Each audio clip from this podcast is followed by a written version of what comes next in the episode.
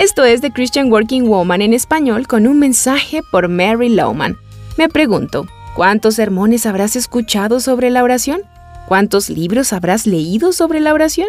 Siempre ha sido y siempre será un tema del cual debemos hablar, porque la oración es el eje de nuestra vida cristiana. Sin la oración perdemos las ruedas de nuestra vida y no llegamos a ninguna parte.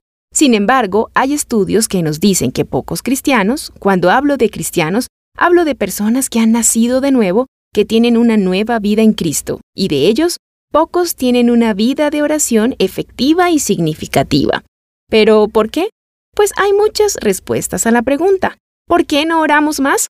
Una razón es que requiere disciplina, y muchos no han aprendido a ser disciplinados.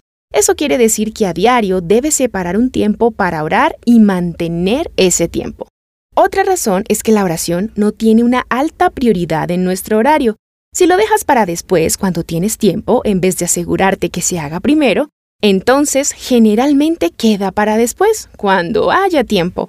Y otra razón clave del por qué no tenemos vidas de oración efectivas es porque no hemos aprendido a orar de manera efectiva.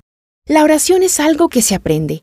Sabemos esto porque los discípulos de Jesús, sabemos esto porque los discípulos de Jesús le pidieron enseñarles a orar. Y lo hizo. Les dio un formato para la oración que llamamos el Padre Nuestro, aunque debería ser la oración de los discípulos. Te pregunto, ¿sigues ese formato de oración en tu propia vida? ¿No crees que si Jesús nos lo enseñó deberíamos prestarle atención? Ahora, esto no quiere decir que todos los días vas a recitar la oración del Padre Nuestro, pero sí estructurar la oración bajo los mismos componentes que nos enseñó Jesús.